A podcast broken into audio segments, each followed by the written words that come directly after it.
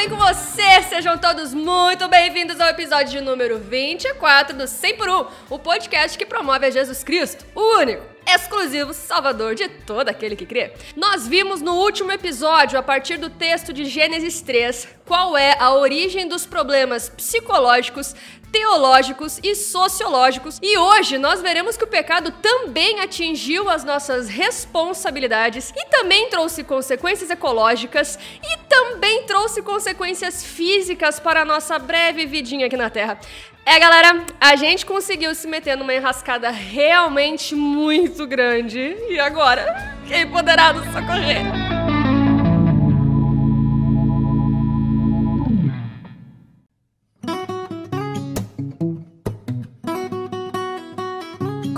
Você já deve ter percebido, a queda do homem teve uma amplitude muito maior do que costumamos admitir ou até perceber. Recapitulando brevemente o que vimos no episódio anterior, o pecado atingiu em cheio o relacionamento do homem com ele mesmo, afetando diretamente a sua autoimagem. Por isso, muitos hoje sofrem com problemas de baixa autoestima, crises, ansiedade, desordens psicológicas de todo tipo. E é por isso que estamos cercados de pessoas carentes, tristes, ansiosas, sem forças e sem energia para viver uma vida abundante. O pecado também atingiu em cheio a nossa relação com Deus, dificultando uma imagem acertada do divino. Alguns enxergam a Deus como um ser cósmico distante, good vibes, que curte o que você curte e não não curte o que você não curte. Alguns enxergam a Deus como um velhinho passivo em relação ao mal que vai receber todo mundo de braços abertos no paraíso.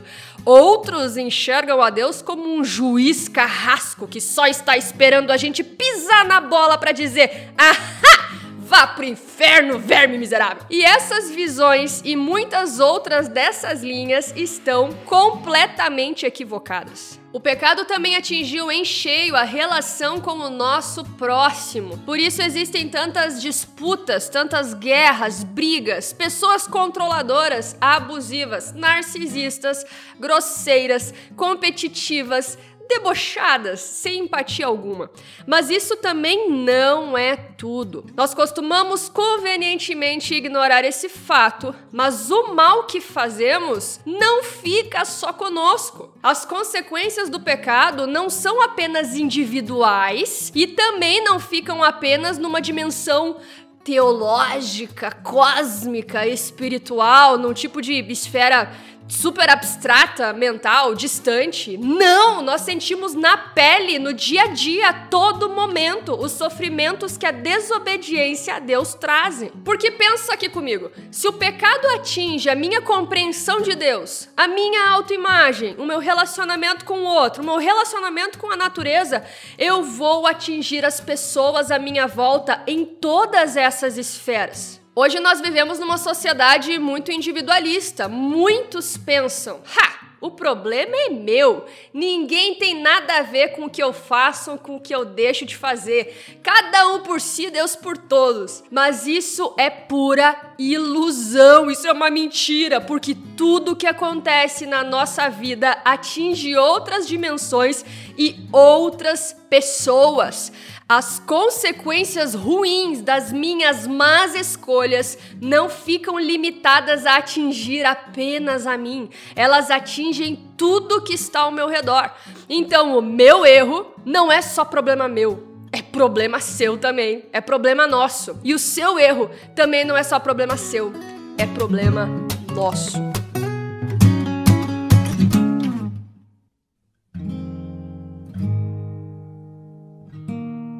Nós vamos ver agora, através do texto bíblico, que o pecado atinge não somente quem pecou, mas também acerta de tabela as responsabilidades da pessoa que pecou. Então, se você é um jovem ou um adulto com responsabilidades, ou seja, se você tem família, tem responsabilidade com seus estudos, trabalho, finanças, bens materiais, projetos, pessoas. Se você tem responsabilidades, fica atento para entender isso daqui. Vocês lembram quais eram as responsabilidades que Deus deu ao homem e à mulher bem lá no início de tudo? Gênesis capítulo 1, versículo 28 diz o seguinte: "E Deus os abençoou e lhes disse: Sejam fecundos, multipliquem-se, encham a terra e sujeitem-na. Tenham domínio sobre os peixes do mar, sobre as aves dos céus e sobre todo o animal que rasteja pela terra. O texto está dizendo aqui que as responsabilidades básicas dos seres humanos eram multiplicar e sujeitar a terra, ou seja, ter filhos e administrar a criação de Deus. Ambos são chamados a desempenhar essas funções. E reparem que nenhuma delas é possível sem o outro. Para multiplicar, para gerar filhos, são necessários um homem e uma mulher. Nenhum ser humano consegue cumprir essa tarefa sozinho. O homem precisa da mulher e a mulher precisa do homem para multiplicar. E da mesma forma que os dois são responsabilizados por gerar filhos, ambos também são chamados a ter uma responsabilidade pela criação de Deus. Porém, eu vejo que os nossos corpos nos ensinam algo sobre as nossas responsabilidades. Mulheres, não levem a mal o que eu vou falar aqui, pelo amor de Deus. Apenas tentem compreender a minha linha de raciocínio, ok? Homens geralmente são mais altos, mais fortes, mais vigorosos, mais brutos até, mais corajosos. Quem leva sacolas pesadas e mata os insetos grandes aqui na minha casa é o meu marido, por exemplo. E eu não tô dizendo que mulheres também não sejam fortes e corajosas. Por favor, me entendam. Eu só estou dizendo que o corpo do homem, a anatomia mesmo, tá? Parece ter sido projetada para suportar trabalhos mais braçais. As mulheres, por sua vez, foram abençoadas com outro tipo de super força. O corpo da mulher foi projetado e cuidadosamente arquitetado para suportar, gerar uma nova vida. A mulher precisa de uma força e um poder psicológico, emocional e físico que os homens jamais vão ser capazes de entender. A resiliência da mulher é algo sensacional. O corpo inteiro dela é judiado durante nove meses de gestação e depois de algum tempo, ela volta a desfilar deslumbrante de batom, vestido e salto alto, como se nada demais tivesse acontecido. Que ser sensacional é a mulher! Eu amo ser mulher. Então, apesar das funções de multiplicar e cuidar da terra tenham sido dadas aos dois, ao homem e à mulher, eu percebo que o corpo do homem o habilita para ter um sucesso maior na lida com a terra e o corpo da mulher a habilita para ter um sucesso maior na criação de filhos. Essa é a minha visão. Você pode discordar dela, ok? Mas por que eu estou dizendo isso? Por causa da passagem de Gênesis capítulo 3, versículos 16 e 17. Prestem muita atenção em quais foram as consequências do pecado para a mulher e para o homem. Reparem aonde o pecado atingiu a mulher e aonde o pecado atingiu ao homem. Olha só o que Deus diz para Eva. E a mulher, ele disse: Aumentarei em muito os seus sofrimentos na gravidez. Com dor você dará à luz filhos. O seu desejo será para o seu marido, e ele a governará. Vocês conseguem enxergar o que, que rolou aqui? Se uma das principais responsabilidades da mulher era gerar filhos, o pecado atingiu diretamente não somente a mulher, mas também o que estava sobre a sua responsabilidade, a geração de filhos. O pecado dificultou a gravidez que era uma das principais responsabilidades da mulher. E me permitam fazer um parêntese bem pessoal aqui. Eu achava que durante a gravidez só o parto era doloroso. Mas não é não, viu? Eu descobri minha primeira gravidez algumas semanas atrás. Estamos muito felizes, esperando a chegada do nosso ferulitinho. Mas eu não vou romantizar essa experiência não, porque dói pra caramba ter cólicas, enjoos, constipação e todo tipo de dores e desconfortos por ter um peso extra mudando o meu centro de equilíbrio é uma loucura. Quando Deus disse que iria aumentar em muito os sofrimentos da gravidez, não é só o parto não, viu? É o processo todo. Gerar e criar filhos se tornou uma tarefa hercúlea. E saca só o que Deus fala para Adão. E Adão disse: por ter dado ouvidos à voz de sua mulher e comido da árvore que eu havia ordenado que não comesse, Maldita é a terra por sua causa. Em fadigas você obterá dela o sustento durante os dias de sua vida. Ela produzirá também espinhos e ervas daninhas, e você comerá a erva do campo. No suor do seu rosto você comerá o seu pão, até que volte à terra, pois dela você foi formado, porque você é pó e ao pó voltará. De novo, vocês viram o que, que rolou aqui? Se uma das principais responsabilidades do homem era o trabalho na terra, o pecado atingiu não somente o homem, mas também o que estava sobre a sua responsabilidade.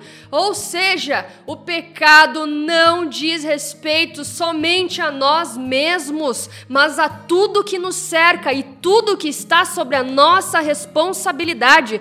Não podemos esquecer disso. Mulher, o seu pecado não é só problema seu, é problema nosso. Homem, o seu pecado não é só problema seu, é problema nosso. Precisamos lembrar disso. Precisamos lembrar dos nossos amados e das nossas responsabilidades antes de trilhar o caminho do pecado.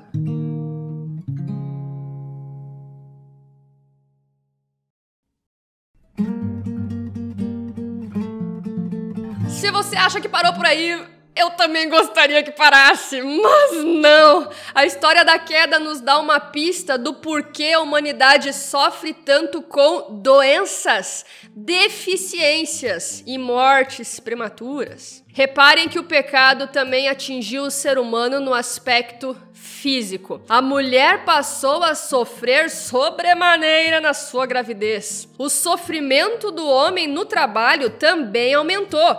Do suor do seu rosto comerás, disse Deus. Isso são consequências físicas do pecado. O que antes era fácil, agora ficou muito difícil doenças genéticas, dores crônicas, doenças autoimunes, limitações sérias do mundo físico não são provenientes apenas do aspecto natural, eles também são consequências da queda. Mas que fique bem claro, Sofrer com uma doença não significa que você é mais pecador do que os outros. Preste atenção nisso. Jesus rejeita esse pensamento totalmente no Novo Testamento. Em João capítulo 9, quando os discípulos de Jesus viram um cego de nascença, eles perguntaram para Jesus: Mestre, quem pecou para que esse homem nascesse cego? Ele ou os pais dele? E Jesus respondeu de forma muito clara: nem ele pecou, nem os pais dele, mas isso aconteceu para que nele se manifestem as obras de Deus. Ou seja, não era culpa de ninguém essa doença sobre esse homem, não era consequência de nenhum pecado. Nós gostamos de encontrar culpados ou justificativas para os problemas. Nós gostamos da sensação de controle que isso nos dá. E é muito comum quando acontecem coisas ruins conosco ou com alguém, nós imediatamente acharmos que isso é algum tipo de punição ou consequência de algum pecado. Mas isso nem sempre é assim. Óbvio que às vezes o problema pode ser sim consequência de algum pecado. Uma ressaca, por exemplo, depois de encher a cara, certamente é uma consequência da embriaguez. Mas quando se trata de acidentes, de doenças genéticas, síndromes e coisas do tipo, pode não ser. O real problema é que o mundo hoje se encontra numa situação diferente do estado original. Portanto, a queda tem a sua dimensão física, uma dimensão bem palpável no dia a dia. E a última consequência do pecado que eu quero destacar antes que a gente entre em depressão é a consequência ecológica. Antes, a relação com o mundo criado era excelente. E agora a terra foi amaldiçoada. A terra, digamos assim, ela rompeu o seu relacionamento amistoso com o ser humano.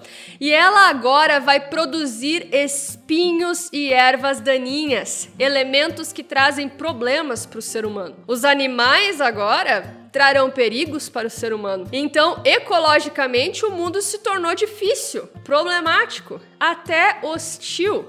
Eu não sei como você imagina o Jardim do Éden, mas eu tenho dificuldades de imaginar furacões, tsunamis, terremotos, vulcões, raios atingindo pessoas por lá. Algo mudou na criação. O mundo não é mais o mesmo.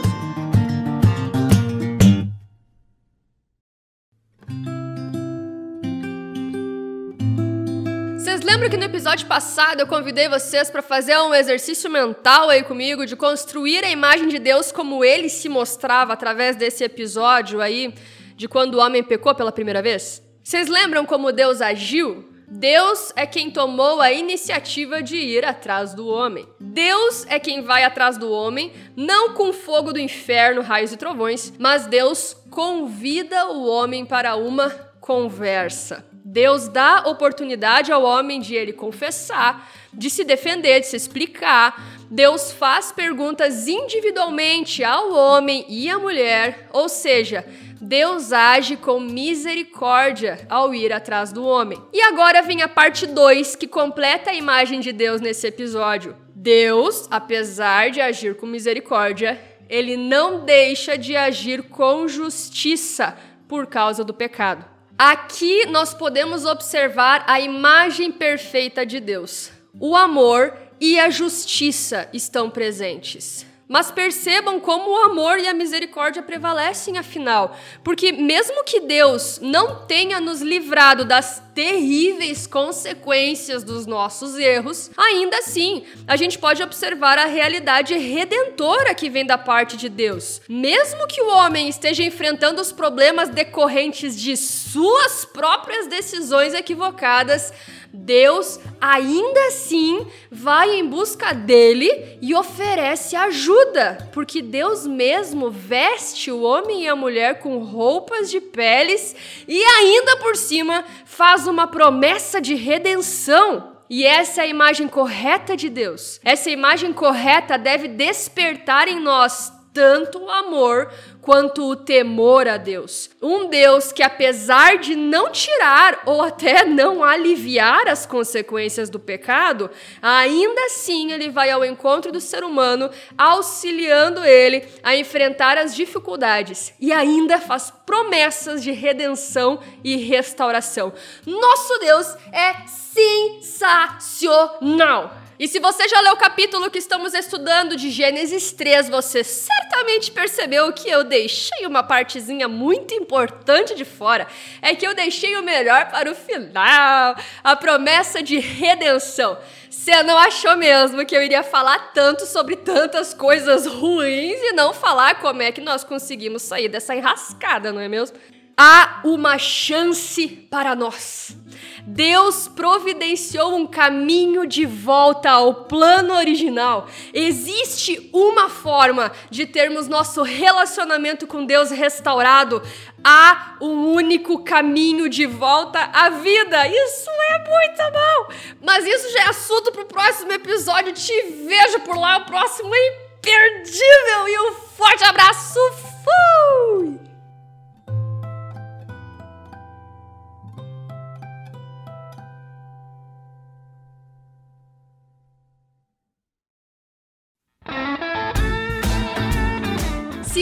Conteúdo te ajudou, compartilha com seus amigos, porque essa também é uma maneira de semear a palavra de Deus. E é isso, tamo junto, é nóis!